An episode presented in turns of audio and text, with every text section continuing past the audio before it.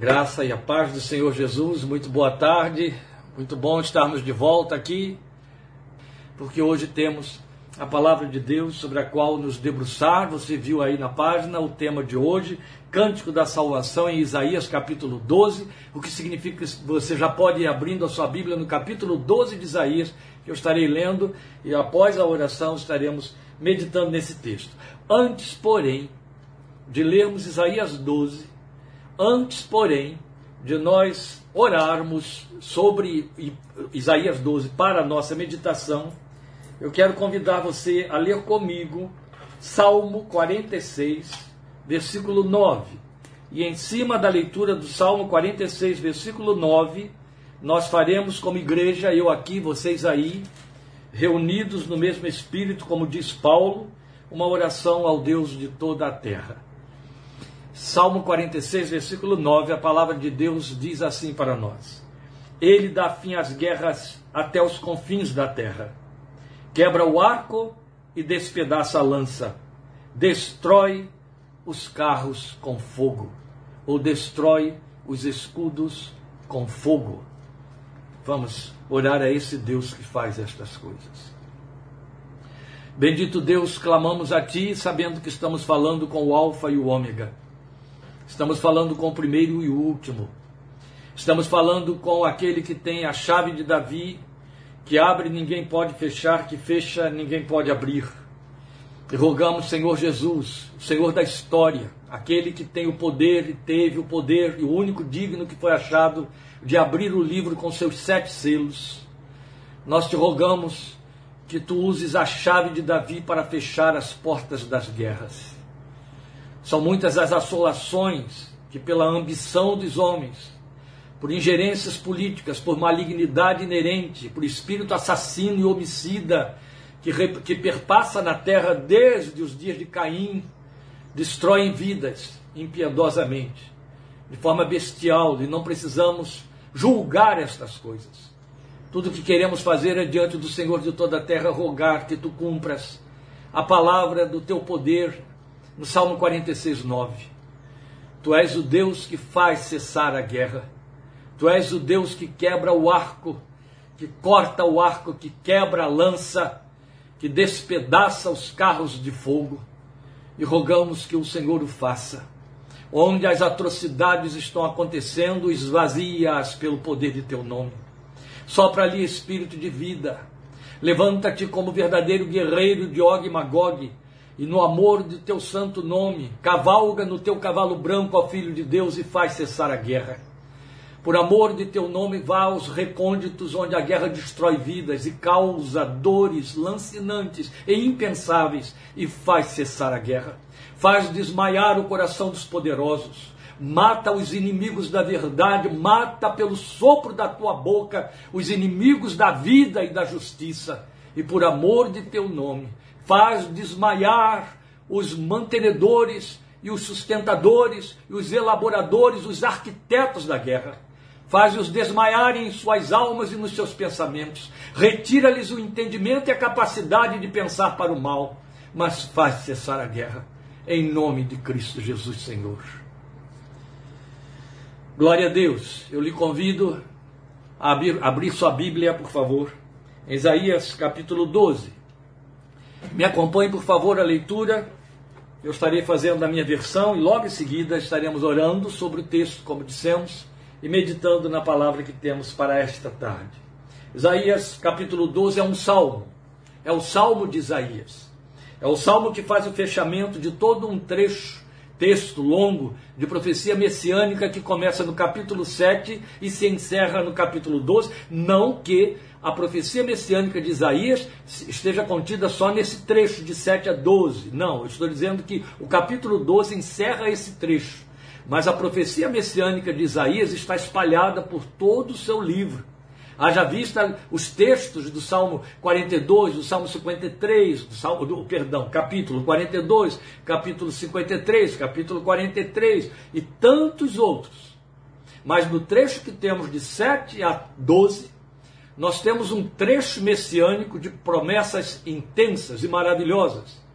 Dele extraímos o último, o capítulo 12, que se serve de uma figura didática que Deus implantou na história de Israel, que até hoje ainda é observada pelos filhos de Israel que estão espalhados pelo mundo e especialmente lá no Oriente Médio, e que se chama a festa dos tabernáculos ou a festa das cabanas, que se culmina no dia da Torá, no dia da leitura da, do livro da lei de Moisés, ou de trechos da lei de Moisés. E o texto então que leremos diz assim para nós: Isaías 12: Naquele dia você dirá. Então o texto está apontando para o futuro de Isaías, o futuro do povo para quem ele estava escrevendo. Naquele dia você dirá: Eu te louvarei, Senhor, pois estavas irado contra mim, mas a tua ira desviou-se e tu me consolaste. Deus é a minha salvação. Terei confiança e não temerei. O Senhor, sim, o Senhor é a minha força e o meu, e o meu cântico. Ele é a minha salvação. Com alegria vocês tirarão água das fontes da salvação. Naquele dia vocês dirão: Louvem o Senhor, invoquem o seu nome, anunciem entre as nações os seus feitos e façam-nas saber que o seu nome é exaltado.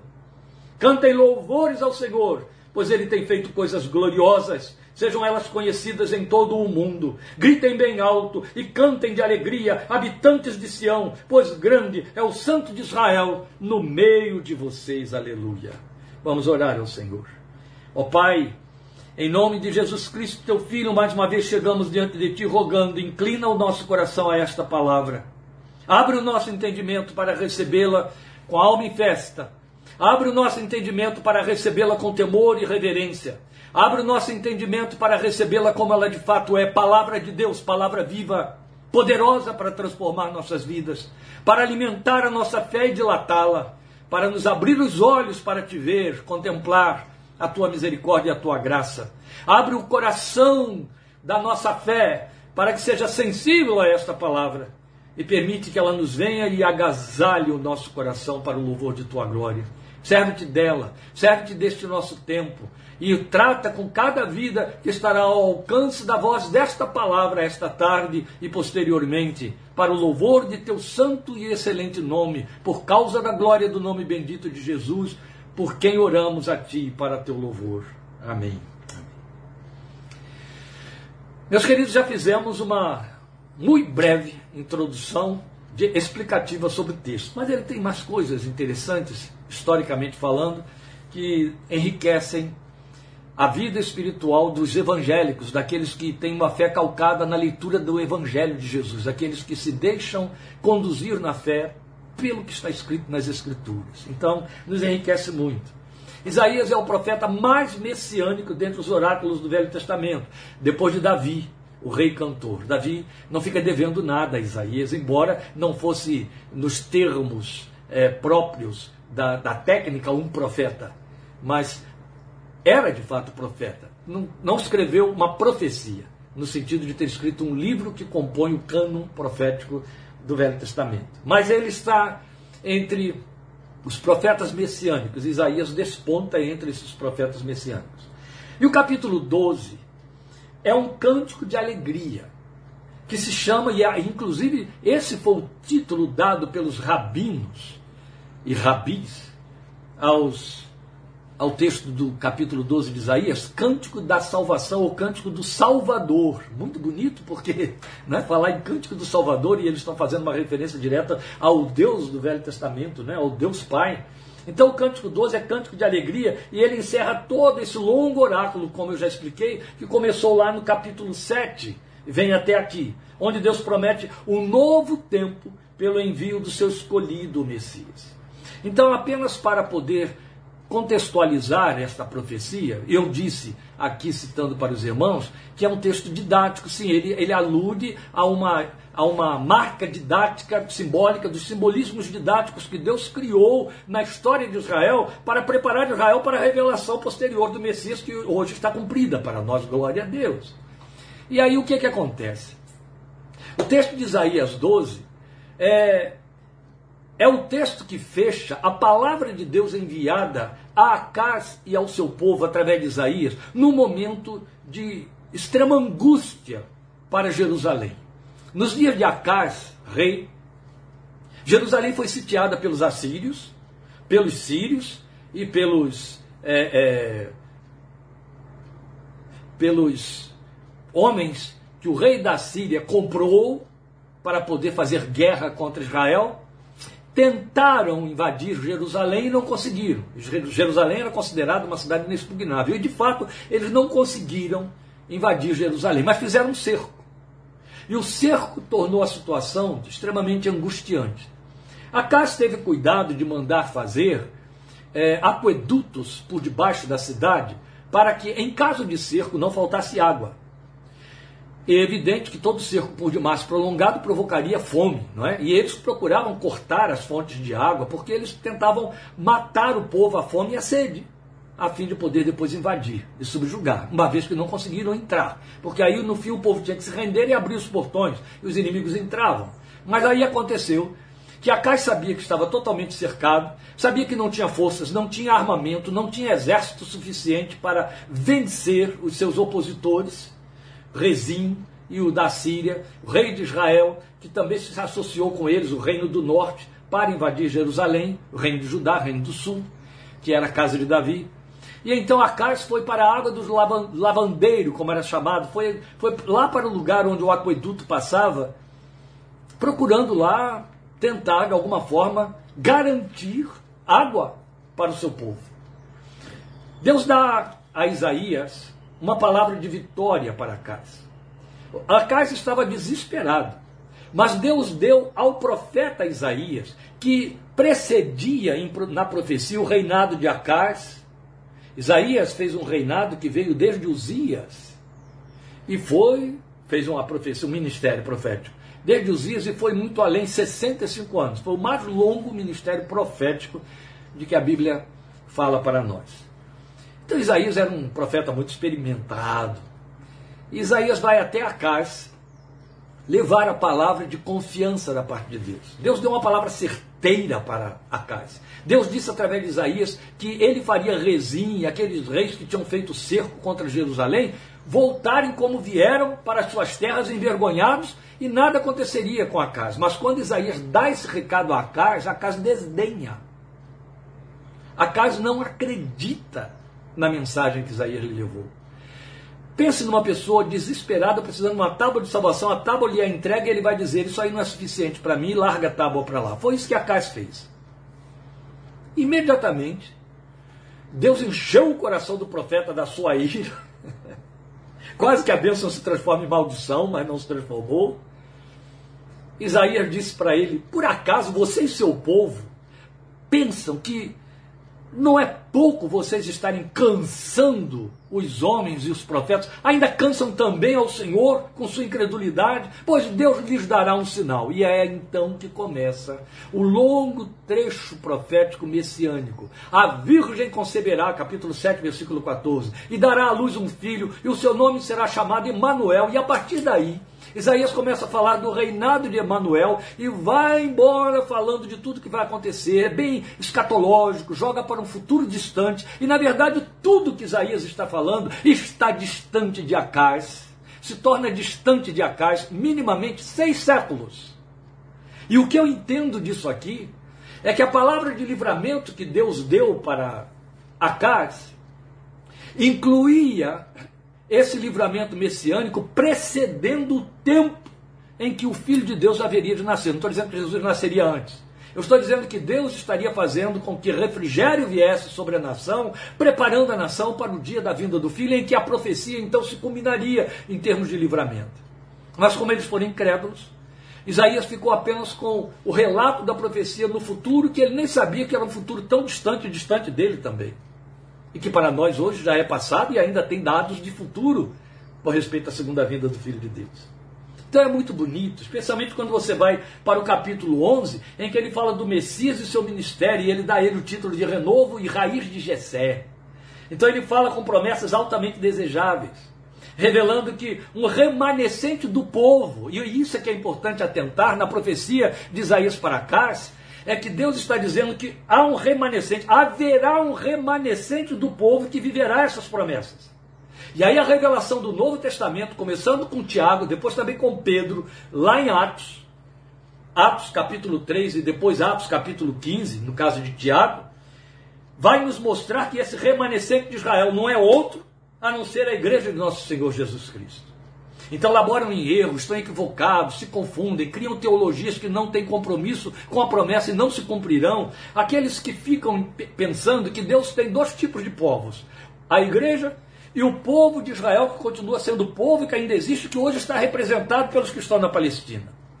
Desde os dias de Paulo ficou muito claro, não vou me repetir, porque quem caminhou conosco nos estudos de Efésios aprendeu isso, graças a Deus, e eu não preciso estar perdendo tempo aqui com quem não se cuidou. Não é? A verdade é que ali ficou muito claro que Deus estabeleceu dos dois um só povo, e esse povo, no discurso de Pedro, no discurso de Tiago, e aí estamos falando de Novo Testamento, alude ao remanescente de Israel, tabernáculo de Davi que havia caído e que Deus tornou a levantar, e este é o povo de Deus, o povo formado por judeus e gentios, a igreja é o povo de Deus a que se referem as profecias de remanescentes de Israel no Velho Testamento e todo o Novo Testamento, muito especialmente quando Pedro toma a palavra profética de Levítico e a instala na igreja no seu capítulo 5 da sua primeira, capítulo 2 da sua primeira carta, a partir do versículo 5.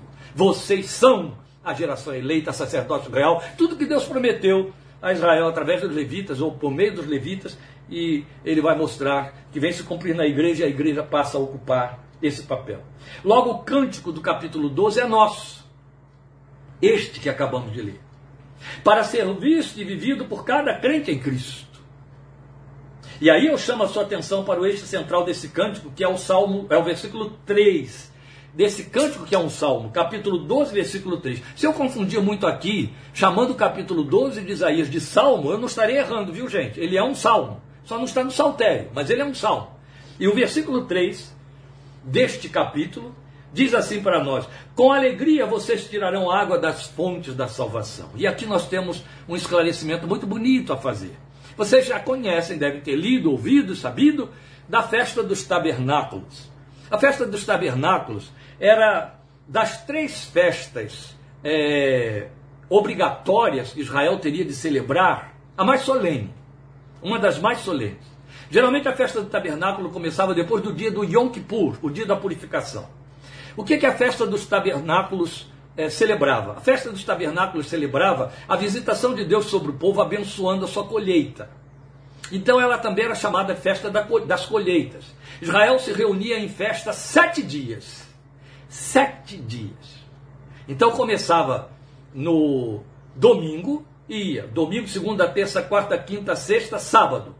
Sete dias de festa em que o povo fabricava cabanas com ramos e palhas e palmeiras e saía das suas casas e morava nas cabanas durante aqueles sete dias. Durante sete dias, o povo terminava cada dia com muita comilança, comendo da abundância do que a terra deu, trocando entre eles, entre, entre si, família com família, estas coisas. Então eles colocavam as cabanas em cima dos seus telhados, colocavam pelas ruas, colocavam em volta do átrio do templo e até mesmo por fora das muralhas da cidade de Jerusalém. Era uma festa muito bonita, fluía muita gente, então eram sete dias de festa de fato, com muito sacrifício, 70 é, cordeiros, 70 é, é, é, carneiros eram sacrificados e não sei quantos cordeiros também. E eles eram sacrificados diariamente e o povo comia e festejava e celebrava. No último dia, o oitavo dia, que aí virava domingo, tem tudo a ver com a história de nós termos criado aí essa terminologia, domingo, dia do Senhor. No oitavo dia, que seria o primeiro dia de uma nova semana, no oitavo dia, eles então faziam o encerramento da festa de uma forma muito simbólica e muito bonita. Eles pegavam águas do poço de Siloé, que era um poço que derramava, tinha o seu esgoto para o, o, o vale de, de Hebron, e então eles pegavam águas do poço de Siloé, o, o sumo sacerdote chegava com uma, uma jarra cheia dessa água do poço de Siloé e despejava essa água pela parte posterior do, do, do, do altar do holocausto. Aliás, no meio das festas, o povo fazia isso, o povo dava um giro em torno do torno do, do altar do holocausto, que era o único lugar do templo até onde eles podiam entrar, dava uma volta inteira ali e voltavam para os seus lugares, para as suas cabanas. Então, a, a última cena desta festa era o derramar de água simbólico que o sacerdote fazia, significando purificação do povo, purificação dos pecados Água que também falava da peregrinação em que não lhes faltou água, porque o Senhor tirou água da rocha para descedentá-los. Então era cheio de simbolismo, e esses simbolismos têm tudo a ver conosco, porque apontam para Jesus e falam de Jesus. Então, quando eles já, muito tempo depois, construído o templo de Salomão, é, faziam esses festejos, eles liam trechos da lei de Moisés no último dia. E era chamado também dia da Torá, Yom Torá. Posteriormente, ou seja, muito tempo depois dos dias de Isaías, e aí já existia a profecia de Isaías, o ministério de Isaías já tinha se consumado, eles passaram a usar no meio dos cânticos e no momento da celebração do derramar da água debaixo do altar, o versículo 3 de Isaías 12 vocês com alegria tirarão água das fontes da salvação. Porque essa festa era marcada, o seu, o seu ponto de referência era a festa, era a alegria do povo, porque era a alegria de livramento, do, da, da, fidelidade de Deus em tê-los levado peregrinando pelo deserto, de tê-los feito a, a tomar posse da terra prometida, de ter comido numa terra que abundava leite e mel, e toda essa prosperidade, esse cuidado de Deus que se renovava a cada ano, então eles celebravam dessa forma bela e intensa. O culminar era o derramar dessa água de Siloé, e aí, já para os dias próximos aos dias de Jesus, e nos dias de Jesus, e nas sinagogas, no templo e nas sinagogas, o sacerdote e o povo recitavam Isaías 12:3. Vocês com alegria tirarão águas das fontes da salvação. Isso era recitado e era o ato final da cena. Bem, que que isso e para onde isso nos leva? Eu estou dizendo aos irmãos que fontes da salvação, ou seja, Isaías 12:3 é uma metáfora que se completa e nos ensina que dentro de nós estão as fontes da salvação de onde podemos tirar água com alegria. Alegria por dentro, apesar do exterior. E aí cabe essa pergunta: cânticos de salvação em meio à vida conturbada? Cântico? Não é clamor? Não é oração? Não é socorro e ai de mim? É cântico? Cântico de salvação? Como se manifesta isto? Bem, o cântico nos ensina isso. Mas eu quero dizer aos irmãos, e por que, que eu estou afirmando, que as fontes da salvação é uma metáfora que se cria a partir da festa dos tabernáculos. Por quê? Porque foi numa dessas festas que o Senhor Jesus se levantou no derramar da água para proclamar a sua gloriosa promessa que está em João 7, 37 e 38. Aqui também carece haver uma explicação. Essa festa, que antecedia a Páscoa, a festa magna de Israel, era uma festa para a qual Jesus não queria descer. Até seus irmãos que não criam nele, segundo o texto de João, capítulo 7, diziam para ele que ele deveria ir lá para essa festa. Mas o texto de João diz para nós que Jesus não queria ir. E de decidiu que não iria. Seus irmãos disseram para ele: Você não está realizando aí essas coisas? Vai lá para a festa onde todos poderão ver você e crer em você. E, e, e, João diz que eles disseram isso porque não criam nele. E ele disse: Eu não irei. E não quis ir, e se ocultou. Mas no último dia, ele decidiu ir. Tomou decisão de ir. Então, estamos falando do oitavo dia. Se é o último dia, estamos falando do oitavo dia. Jesus chegou lá ao culto e ficou no meio do povo. Seus discípulos o viram ali, claro, ele era acompanhado por eles. Observe o que acontece. Eu vou ler a partir do versículo 14, depois eu vou pular. Quando a festa estava na metade, é na metade, Jesus subiu ao templo e começou a ensinar. Aí depois o texto vai dizer para nós que ele então chegou ali no último dia. E aí eu vou ler para você a partir do versículo 37, que é o que eu citei. 7, 37 e 38. No último e mais importante dia da festa, já expliquei em que consta essa mais importan maior importância, Jesus levantou-se e disse em alta voz: Se alguém tem sede, venha a mim e beba. Certa vez, ouvindo Dorcas pregar sobre esse texto, eu me lembro muito bem que ela, inclusive, coreografou esta cena, mostrando que Jesus estava ali, sentado no meio deles, vendo todo o ritual acontecer com o qual ele estava acostumado desde a sua infância. Aqueles sete dias, ele chegou na metade, então ele assistiu à última parte, onde o povo já está naquele estado imenso de euforia. Mas quando ele chegou no último dia, no último momento, na última cena da festa, ele não resistiu. E no momento em que os sacerdotes derramam água de forma a celebrar e o povo grita, vocês com alegria, ou nós com alegria, vamos tirar fontes, eh, tirar água das fontes da salvação. Ela diz: Jesus não resistiu. E ele disse: Isso sou eu. É em mim que ela está. É em mim que se encontra a água. É de mim que vocês têm de beber. E se levanta e grita. E eu estou repetindo Dorcas aqui: se alguém tem sede, Venha a mim e beba. Ninguém estava falando de sede. A festa nada tinha a ver com sede. Aquele derramar de água era derramar de água. Ninguém corria para beber, não bebia simbolicamente. Era um derramar de água para dizer: não morremos de sede. Tivemos água em abundância e podemos devolvê-la à terra, porque Deus não deixou faltar. Aí Jesus se levanta como a dizer: Eu sou a causa disso tudo. E tudo isso que nossos pais ou seus pais vieram fazendo ao longo de séculos por mais de 1500 anos apontava para mim.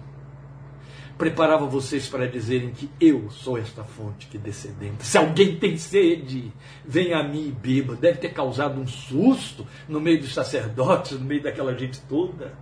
E ele vai continuar a dizer no versículo 38: Quem crer em mim, como diz a Escritura, do seu interior fluirão rios de água viva. Olha o que Jesus estava dizendo ali: é, vocês não vão precisar mais disso. Vocês não vão precisar mais dessa liturgia, desse simbolismo, desse ritual vazio em si mesmo. Eu cheguei. Porque quem crer em mim, vai se tornar não apenas aquele que pode descedentar, mas uma fonte, aquele que está descedentado, mas ele próprio vai ser uma fonte que descedenta, ele próprio vai ser uma fonte que transborda, que vai jorrar o tempo todo. Quem crer em mim, do seu interior fluirão rios de água viva. João se ocupa no versículo 39 de nos explicar a que ele estava se referindo. Vejam como Isaías 12,3 tem tudo a ver comigo e com você que somos a igreja. Porque isso que acontece em João 7,39 só aconteceu conosco, os que creem em Cristo Jesus. Os judeus estão esperando por isso até o dia de hoje, porque não creram. E continua esperando homens e mulheres de todas as raças, confissões e línguas no mundo inteiro enquanto não crerem no Filho de Deus. João chega e diz para nós: ele estava se referindo ao Espírito, Espírito Santo de Deus, que mais tarde receberiam os que nele crescem. Até então o Espírito ainda não tinha sido dado, pois Jesus ainda não fora glorificado, e nós sabemos que isto aconteceu em Atos capítulo 2, está registrado, a partir do momento que Jesus derrama o seu Espírito e funda a igreja de maneira oficial. De tal forma que Paulo chega para nós em Romanos 8 e diz: se alguém não tem o Espírito de Cristo, não é dele. Mas em que termos? Em que nível alguém tem o Espírito de Cristo? Jesus disse que haveria dosagem. Se alguém crer muito, os rios fluirão. Se alguém crer pouco, haverá rios. Se alguém crer muito pouquinho, vai ser apenas uma umidade. Não. Se alguém crer em mim, ponto rios de água viva fluirão no seu interior. João chega e diz: ele está se referindo ao Espírito que os que nele crerem vão receber. Ora, nós sabemos que se o Espírito não estiver dentro de um homem e de uma mulher, esse tal não pertence a Cristo. Nós sabemos outro tanto, e aí é claro, é, é só você fazer aqui a, a troca da ordem dos fatores. Todo aquele que crê, homem e mulher, só crê porque o Espírito Santo habita dentro dele. Paulo deixou muito claro em 1 Coríntios 12, 3, que ninguém pode confessar Jesus como Senhor a não ser pelo Espírito Santo. Se não for o Espírito dentro dele, ele nunca dirá Jesus é Senhor. É o Espírito quem nos leva a crer. É o Espírito quem nos ensina, é o Espírito quem nos potencializa, nos capacita a fazer a confissão para a salvação. Aquele mesmo que convence o homem do pecado, da justiça e do juízo. Mas o que temos aqui é Jesus nos informando de forma tácita que nós nos tornamos em fontes que jorram. Fontes que jorram. E fonte que jorra não pode ser retida, não pode ser retida. Eu já usei em alguns lugares onde eu tive a oportunidade de falar um pouquinho, em João 7, 37, 38, 39, uma ilustração de um fato que tivemos aqui há alguns anos atrás em Analândia. Nós temos aqui perto da minha esquina uma rua que é uma das ruas mais conhecidas da cidade, que vai para um bairro também um dos mais conhecidos da cidade. É uma rua que sobe, e lá está cheio de chácaras, chácaras, chácaras e sítios. Então é a Rua das Chácaras. Ela já começa com chácaras, não tem terreno com uma casa dentro, chácaras. E a prefeitura resolveu asfaltar aquele outeiro ali, é um outeiro. Resolveu asfaltar, porque as chuvas vinham, o terreno muito erosivo e abria valas profundas, isso era um transtorno imenso, ano após ano. Então eles resolveram asfaltar não tiveram cuidado, ou a empresa que fez o asfalto não teve o cuidado de fazer uma, um estudo geológico em torno, no entorno. E o entorno é de áreas mais altas, cheia de chácaras. E uma das chácaras, bem no meio desse asfalto já todo pronto, de repente descobriu que brotou um olho d'água. E esse, esse olho d'água que brotou começou a correr devagarzinho.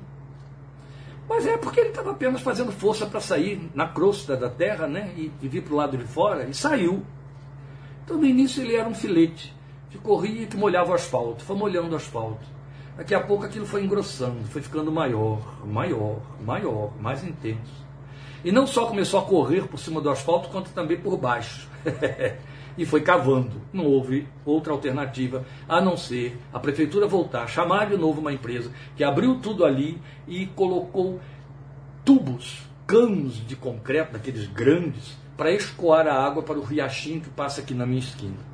Então, feito isso, puderam asfaltar outra vez, fechar tudo, está tudo em paz até o dia de hoje. E aquela água que não pôde ser contida continua a fluir indefinidamente para dentro do riachinho. É disso que Jesus está falando. Rios de água viva fluirão, não podem ser contidos. Sabe, não existe o crente morno. Não existe o crente é, contido. Não existe. Existe apenas o crente indiferente, o que não se dá conta, o que crê, mas não crê muito.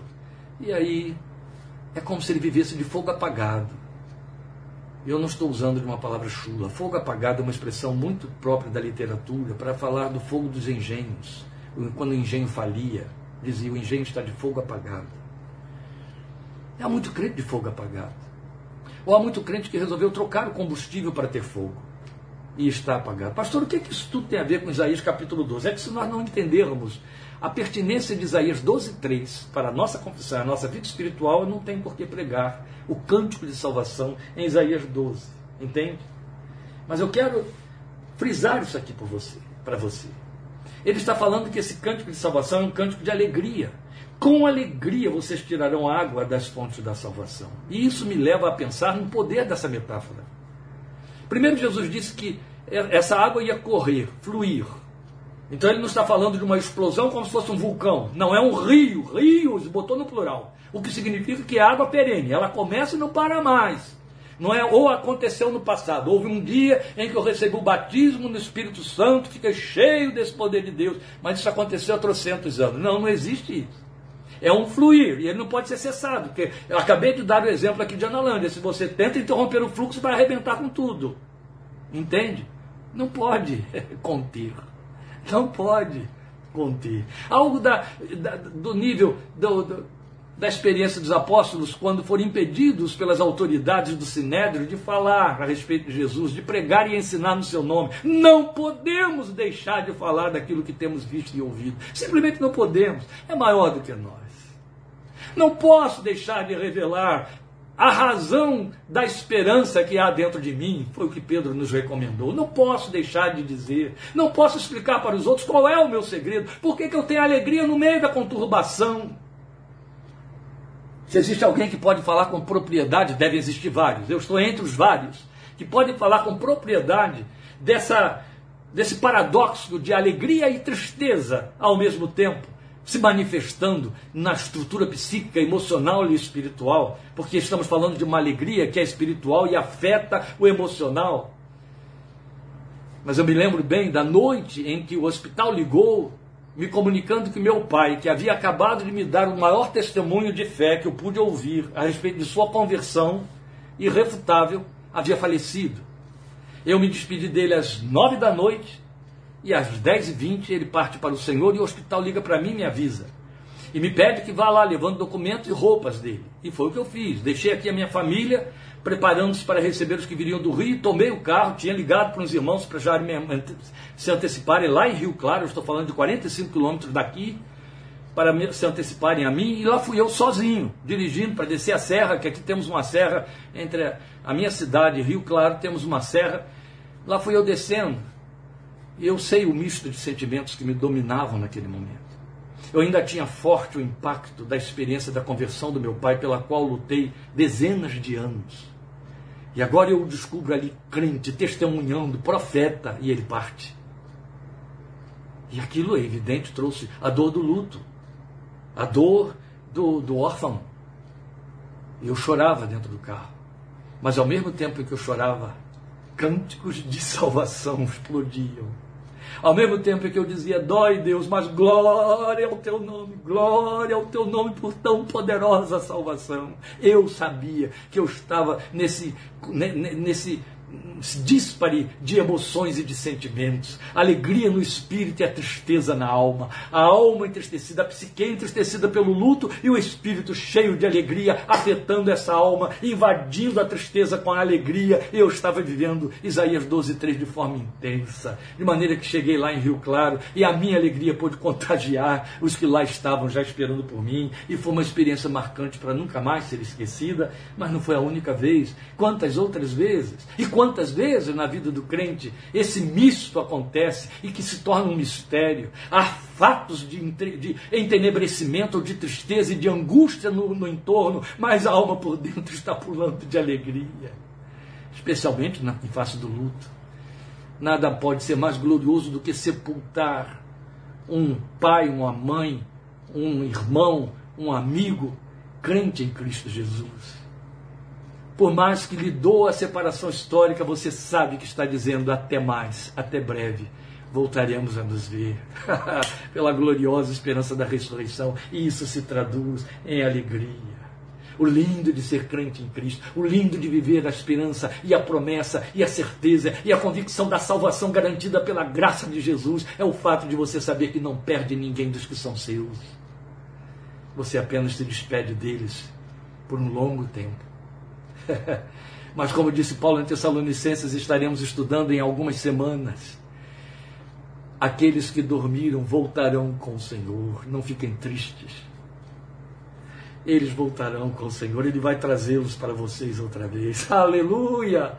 Há coisa melhor do que isso. A cura melhor para o luto. A consolo maior para a dor.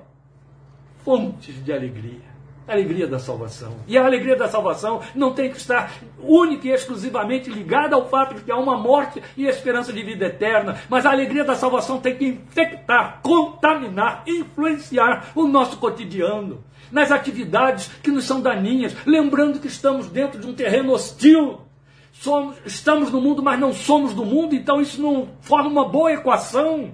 Jesus disse que porque não somos do mundo, o mundo nos odeia. Isso não forma uma boa equação. Especialmente quando esse ódio vem na pele de parentes, de gente chegada. E aí, você tem que se refugiar na alegria que está lá dentro, que traz uma energia, uma, um impulso, um combustível intenso para te levar a superar e ir além. É isso. E é lindo. Alegria por dentro. Canto de salvação em meio à conturbação. Como isso se manifesta? Então o cântico de Isaías nos ensina, e é agora que eu faço a abordagem direta do capítulo 12, mas vou de forma ligeira e bem objetiva, porque todo o meu propósito estava nessa introdução que acabei de colocar aqui para os irmãos. A primeira coisa que a gente tem que perceber aí está no versículo 1. O cântico nos ensina que há realmente fonte de salvação pela consciência de transformação que precisamos manter viva dentro da nossa fé e da nossa experiência e confissão. Por isso que ele abre o cântico dizendo: Eu te louvarei, Senhor, pois estavas irado contra mim, mas a tua ira desviou-se, tu me consolaste. O fato de nos acomodarmos ao amor de Deus, nos achegarmos, é com isso que eu quis dizer acomodarmos.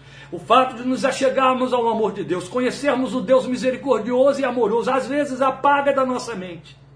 O fato de que Deus não tem tolerância com o pecado e que quando nós estávamos no mundo, quando éramos desobedientes por natureza, quando não críamos em Cristo e nada queríamos saber do reino de Deus, éramos inimigos e mortos em nossos delitos e pecados.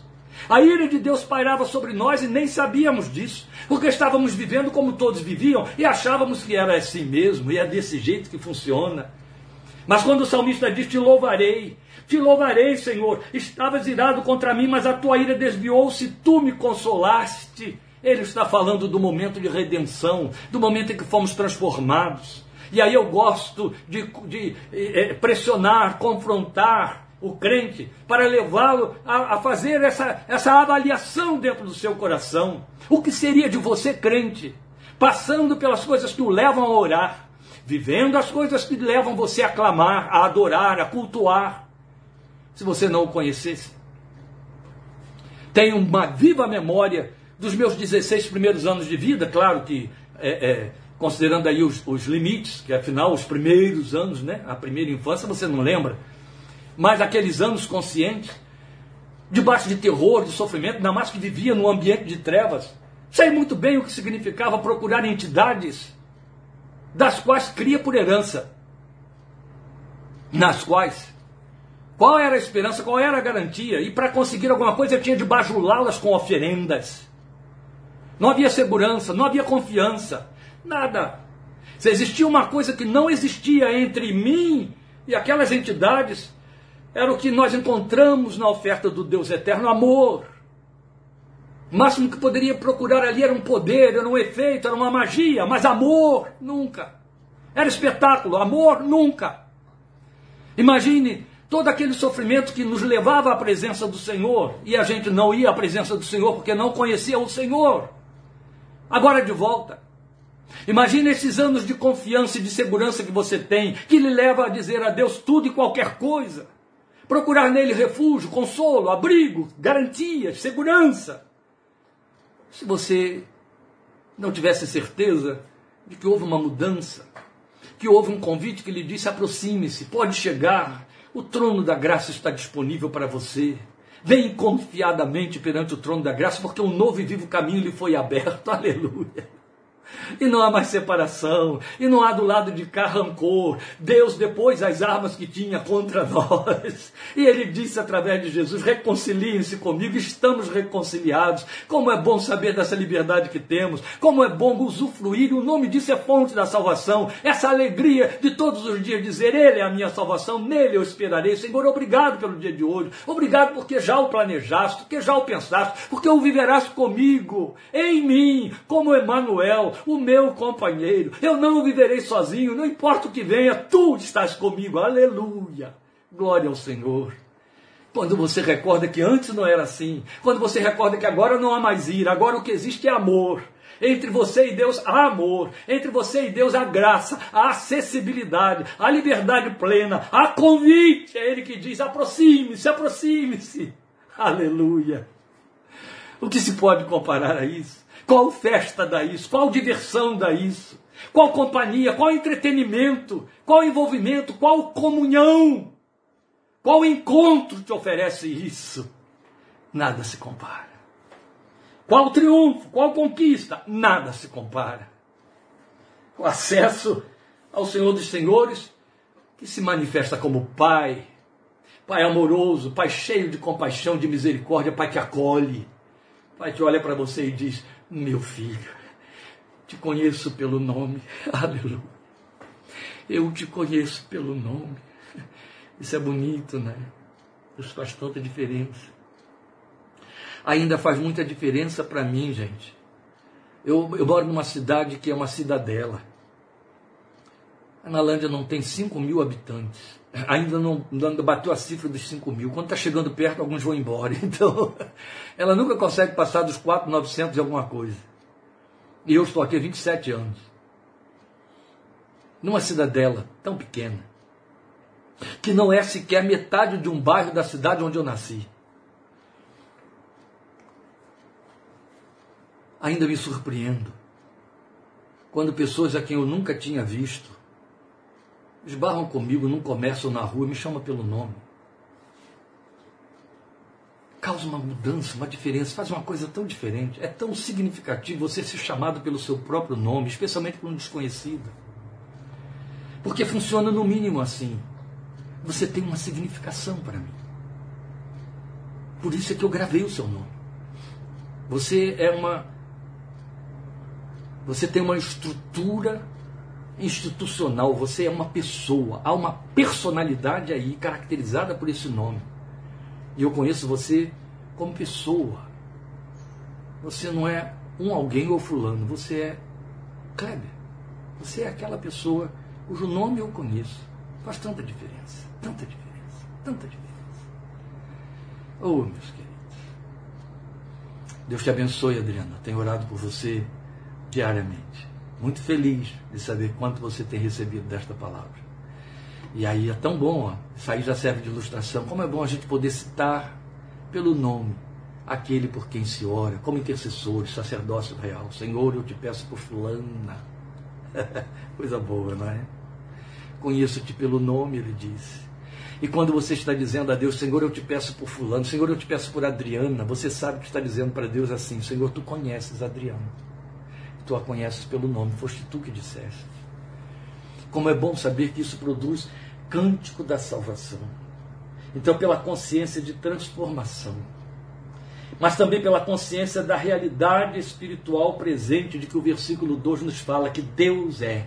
Ele começa dizendo exatamente assim: Deus é. Ele é o que? Ele é a minha salvação. Então terei confiança e não temerei. O Senhor, sim, o Senhor é a minha força e o meu cântico. Ele é a minha salvação. Duas vezes ele diz num único versículo: Ele é a minha salvação. Consciência da realidade espiritual presente. Praticamente entrei nela ao fazer a colocação do versículo 1, mas vale passar por ela de novo, porque o que ele está dizendo aqui precisa ser pontuado. O que, que ele é para mim? Duas vezes ele diz: Ele é salvação. Ele é salvação. Não é bonito que ele comece dizendo: Ele é salvação. Ele poderia dizer: Ele é a minha força, Ele é o meu cântico. Não, ele começa dizendo: Ele é a minha salvação. Porque Ele é a minha salvação, eu tenho força, eu posso cantar. Ele é a minha salvação. Nada pode trazer mais segurança ao ser humano, nada pode trazer mais confiança, mais certeza, mais estabilidade para a vida, estabilidade psíquica, estabilidade espiritual, estabilidade moral. É chão sob os pés, a certeza de que estou salvo. A minha vida não tem um limite. A morte não define o que eu sou. Ela simplesmente entra como uma vírgula, não sei nem se cabe aqui dizer que a morte é vírgula. Eu penso que para o crente a morte é apenas um piscar e nada mais do que isso. É um piscar diferente. É um piscar em que olhos físicos se fecham e as pálpebras não se abrem, porque novas pálpebras estão abertas e essas pertencem ao corpo glorificado. Aleluia. O Senhor é para mim, Ele é salvação. Mas Ele é para mim confiança, eu vou ter confiança. Então Ele significa a minha confiança. Como isso é bom! Como isso é bom! Eu me lembro naqueles tempos em que não tínhamos telefone. Não tinha telefone fixo pela pobreza e não existia celular, ninguém tinha inventado. E eu tinha de assumir compromissos, às vezes, em lugares muito distantes. Eu tinha uma vida muito ativa na liderança dos jovens da igreja, pela misericórdia de Deus. E aquilo foi além do que eu gostaria e mais do que deveria. Então eu tinha comprometimentos muito além da minha igreja. E as pessoas, né, de alguma forma, procuravam é, é, me comprometer com seus grupos lá. Eu lembro muito bem quando uma vez eu tinha de tomar ônibus para fazer uma viagem da, da minha cidade, São Gonçalo, até Magé, são cidades relativamente próximas, mas que dependiam de baldeação de conduções, não tinha carro, eu era ainda um adolescente e sem carro. E eu lembro que eu tinha de estar lá para conduzir um trabalho dos jovens daquela igreja lá. E a líder da igreja, a esposa do pastor, que tinha organizado tudo, estava me esperando. Mas aconteceram problemas no caminho. Aconteceram problemas sérios na condução. E o tempo foi passando e a hora se esgotando e eu não chegava. E eu fui ficando tenso, não tinha como me avisar, não tinha como dizer a eles: esperem, eu vou chegar. E muito depois da hora programada, aquelas pessoas já cansadas, talvez cansadas dos enrolations que se faz quando o pregador se atrasa, né? E canta, canta, canta, hora, hora e canta. Eu cheguei. E quando eu apontei na esquina da rua, a esposa do pastor estava no portão da igreja e me viu. De longe eu ouvi dizer: Eu não disse a vocês que ele viria. Ele não quebra a palavra que ele assume. Eu falei, Deus, glória ao teu nome, porque não foi doença. O nome disso é confiança. E como aquilo encheu o meu coração de prazer, de honra. Eu era digno da confiança daquela mulher a despeito das circunstâncias. É disso que o salmista está falando. Eu estou dizendo salmista exatamente pelo que eu lhe falei. Capítulo 12 de Isaías é salmo para mim.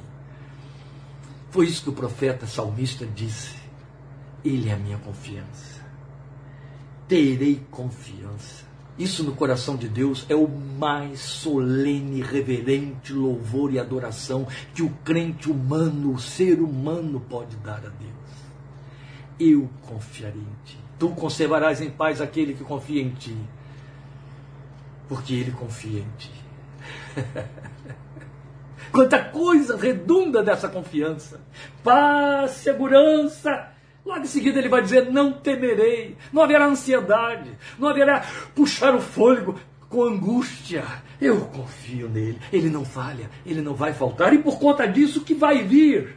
Em consequência, força, ele é a minha força, ele é o meu poder, ele é, ele é a minha força. Não é ele que dá força. Ele não cria uma magia chamada, um, uma energia chamada força dentro dos meus neurônios. Não, ele é a minha força.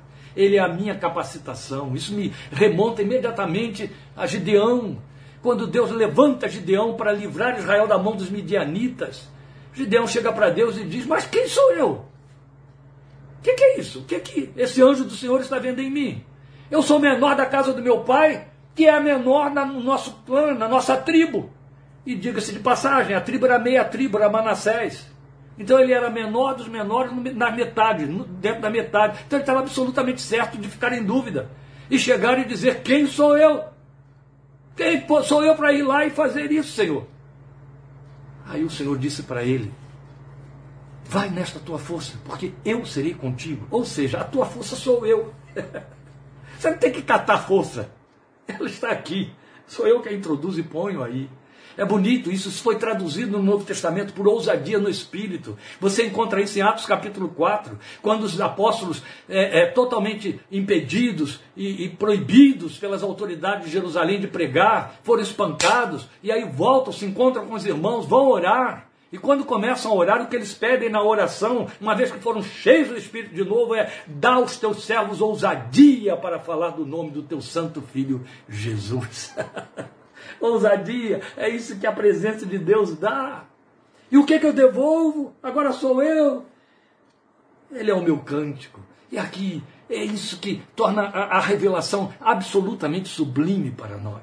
Ele não está dizendo, eu vou elaborar um cântico, Deus. Eu vou te adorar com cântico. Ele está dizendo, o Senhor é o meu cântico. O Senhor é o meu cântico. O nome do meu Deus é o meu cântico. Lembro de um dia, hoje eu estou na base do lembro, lembro, né? Lembro de um dia morando em São José dos Campos, eu orava muito no Parque da Cidade, que era uma área vasta, belíssima que tem lá, então eu podia me isolar por dentro daquelas pequeninas ilhas e bolsões de mato para falar com Deus. Lembro de um dia cheio da presença do Senhor, da alegria do Espírito. O Espírito de Deus me trouxe ao coração o cântico de Abacuque. O Senhor é a minha fortaleza. E eu queria dizer outra palavra quando cantava, além de é minha fortaleza, não saía. E eu cantei um longo tempo, com várias entonações, várias modalidades do, de, de, de, de som. O Senhor é a minha fortaleza. A minha fortaleza é o Senhor. O Senhor é a minha fortaleza. A minha fortaleza é o Senhor. Aquilo me marcou para sempre. Porque sempre nos momentos em que eu preciso que está escondido nessa fortaleza, eu me lembro daquela experiência e eu digo: O Senhor é a minha fortaleza. Ele é o meu cante. Ele se basta para que eu cante. E o cântico traz a proposta de Sofonias 3,17. Por que, que eu digo que o cântico traz a proposta de Sofonias 3,17? Porque Isaías começa aqui no, no versículo 2 dizendo: O Senhor, Deus é, Ele é. Aí eu sou obrigado a levar você para dentro de um profeta menor, tão menor que vai ficar muito difícil de você achar. Então é melhor que eu o leia para você. Sofonias 3,17, onde o cântico diz: O Senhor, seu Deus, está em seu meio poderoso para salvar. Ele se regozijará em você, com o seu amor te renovará. Ele se regozijará em você com brados de alegria. Há um cântico muito popular entre nós, baseado em Sofonias 3,17. Senhor Deus está no meio de ti. Senhor Deus te salva. Sobre ti se alegrará. Ele, em amor, te renovará. Conhece esse cântico? Senhor Deus está no meio de ti. Senhor Deus te salva sem amor te renovará, ele em amor te renovará e cantará sobre ti com alegria. E aí voltamos ao cântico da alegria. O Senhor Deus está no meio de ti, poderoso para te salvar. Ele te renovará no seu amor e se regozijará sobre ti. Queridos irmãos, eu falo com uma parcela grande de crentes que não conhece esta última linha de Sofonias 3,17, que não sabe o que é experiencialmente isto. O Senhor Deus se alegrará em ti. Lembram da visita de Maria a Isabel? Maria grávida de três meses, Isabel de seis. E quando Isabel recebe a visita de Maria, Isabel diz para Maria: ao ouvir a voz da sua saudação, a criancinha saltou de alegria no meu ventre. Bendito é o fruto do teu ventre. O Espírito de Deus se alegrou, se alegrou, perdão, no João feto, ao ouvir a voz daquela que traduzia a encarnação do Filho de Deus entre os homens. Sabe o que, que é o Espírito de Deus se regozijar em nós. A Bíblia diz que Jesus, ao receber de volta os discípulos a quem ele enviou para curar e expulsar demônios, exultou no Espírito. É aquilo mais ou menos que você encontra em Atos capítulo 2. Exultaram no Espírito, de maneira que os observadores disseram estão embriagados. A alegria do próprio Deus. O Senhor se alegrando, o Senhor se alegrando. Se alegrando em ter você. Você já passou por essa experiência quando nasceu seu filho? Você sabe o que foi pegar essa criança no colo e se alegrar, e se alegrar na criança. Isso é o que Sofonias 3,17 diz que Deus faz comigo e com você, ou a nosso respeito, porque Ele é. Por último, e fechando, eu quero falar para você que esse cântico da salvação também existe pela consciência da presença futura, não é só a experiência presente. Davi falou dessa presença que alegra no Salmo 16, 11. A plenitude, a tua presença traz plenitude de alegria. Oh Deus. Os irmãos querem saber como se alegrar na presença de Deus? Vá orar.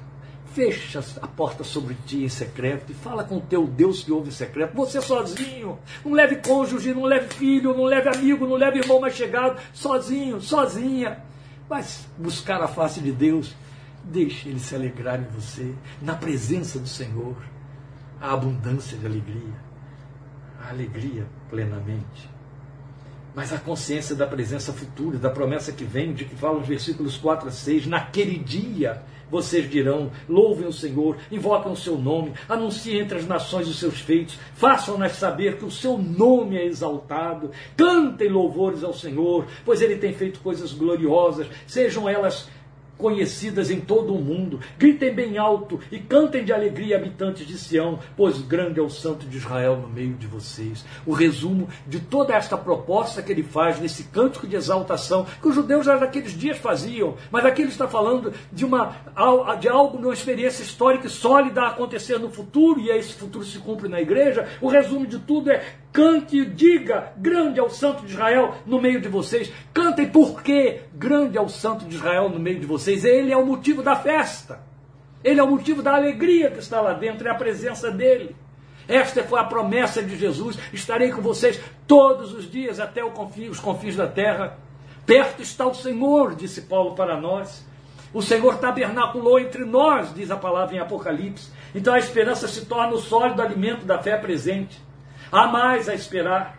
Porque no futuro da fé e para a fé está garantida a exaltação do nome de Deus na nossa vida. É promessa, é profecia, está aí no versículo 4. Está garantido que haverá realizações divinas a serem celebradas. Haverá por que celebrar em realizações de Deus. A fé se nutre dessas esperanças sobre a promessa. É de que fala o versículo 5. E por último, a manifestação completa do Senhor, o santo do seu povo, no meio do seu povo, de que fala o versículo 6 e que nos leva a dizer finalmente: Maranata é a grande esperança do nosso coração.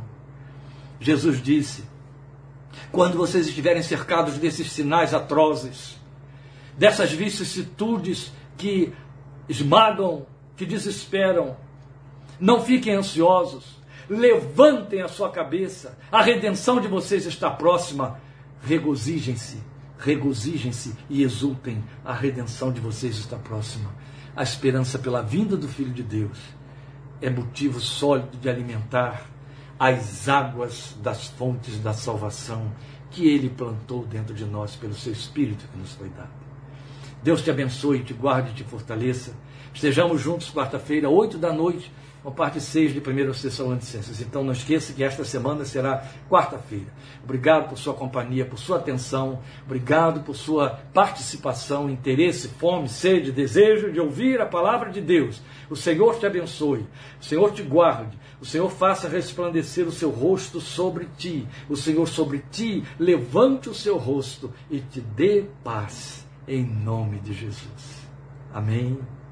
Deus te abençoe.